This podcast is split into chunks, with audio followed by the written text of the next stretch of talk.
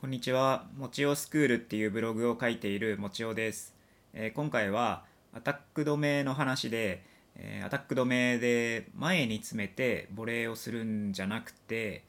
えー後ろに下がってローボレーみたいな感じでアタック止めをするのもありなんじゃないの？ってかむしろそっちの方がいいんじゃないの？っていう、まあ、そういう話をします。えっと、アタック止めの時って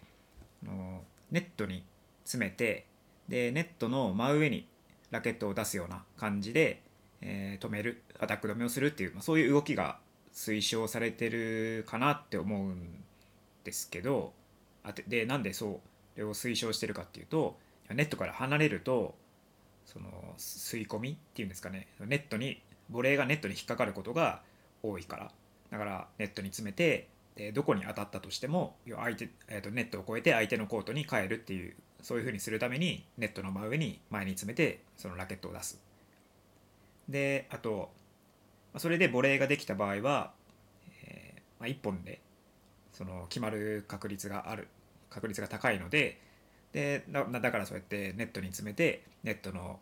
真上でボレーをするような感じでアタック止めをするっていう、まあ、そういうそういうのがそういう感じで推奨されてると思いますが、まあ、ふと思ったってかまあ結構昔から思ってたんですけどむしろアタック止めの時って下がって、えーローボレーっぽく返球した方がいいんじゃないの、まあ、こういうふうに思ったんですよね。なんでかっていうと前に詰めるよりも後ろに下がってローボレーっぽく返した方が返そうとした方がそのボールに触れる可能性が高くなりそうだなって思ったからです。確かにネットに詰めてアタック止めをすればうまくいけば要はボレーがちゃんとできればポイントを取れる可能性が高いとは思うんですよ。でも相手公営が思いっきり前にこう詰めてで高い打点でトップ打ちをバコンってしてくる時に取れるのかって話なんですよね。で多分多分っていうか、まあ、取れない場合の方が多い気がするんですよ。ネットに詰めてなんか縦面でボレーみたいな感じをでやろうとすると。だったらむしろ少しでもいいから要は相手が相手公営がその前に詰めてトップ打ちアタックをしてくるぞってなった場合少しでもいいから前衛は後ろに下がってで相手との距離を作った方がいいんじゃないのかなって。そしたら相手との距離があるので触れる可能性確率多分上がるんですよね。あの上がる上がりますよね。目でボールを捉えてからラケットを出すまでに時間が生まれる時間が増えるので。でそうすると多分こういう意見もあるのかなって思ったんですよね。そのローボレーっぽく返そうとすると要は難しいと。結局なんていうかな。取れる範囲が取る範囲がその後ろに下がれば下がるほど左右に広がるから、えーまあ、取りづらくなるだろうとか。あとまあそうですね。ボレーローボレーっぽくアタック止めをしようと思ったら返した時に相手にチャンスボールみたいな感じになっちゃうから結局もう一回叩かれるだけだから意味ないみたいな。だったら前に前に詰めて縦面っぽく縦面でこうボレーした方がいいだろうっていう、まあ、そういう意見もあるかなと思います。なんですけどだとしても要は後ろに下がって取る範囲が左右に広がったりあとローボレーで取ったとしても相手のチャンスボールになっちゃったりしたとしてもそっちの方がいいんじゃないのかなって。だってネットに詰めてネットの真上でボレーしようとして結局触れなかったら意味ないじゃないですか。触ん触って相手の方に、えーボールを返さない限りそのラリーは続かないので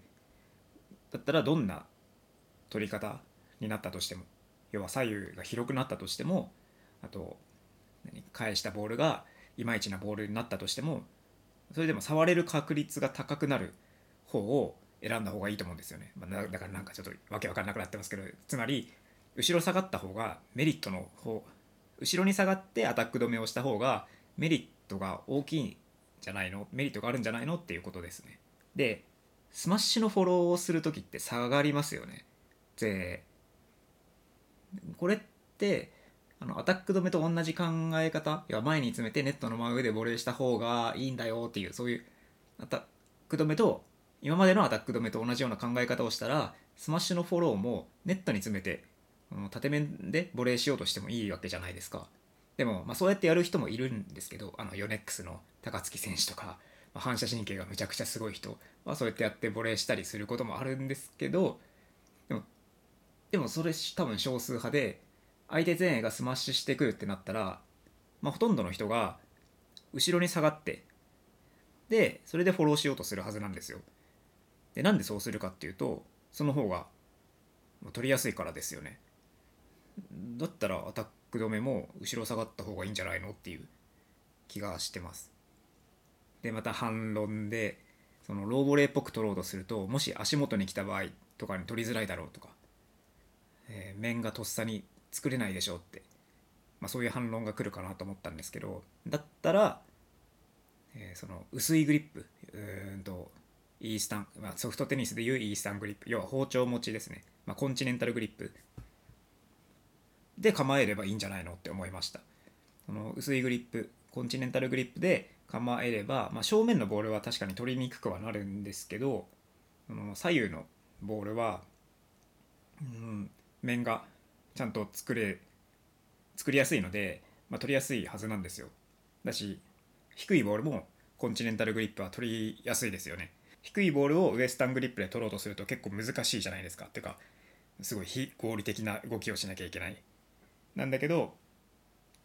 コンチネンタルグリップだったら低いボールに対しても面が、えー、作れるわけですよ。だからあいまとめると相手後衛が前に詰めてトップ打ちでアタックしてくるっていう感じになった時は後ろに下がってでローボレーポジション的な感じで立ってでコンチネンタルグリップ薄いグリップ包丁持ちで構える。でそれで飛んできたボールに対して面を合わせて返す。でまあこうするこうやって言うといやいやその薄いグリップのローボレーって難しいんだよみたいな話が出ると思うんですけどでもスマッシュのフォローって薄いグリップでやるじゃないですか。だから同じですよね多分。できできなくはないっていうかうん。いや薄いグリップの方が低い打点とかとっさに面を出すっていうの時に優れてるから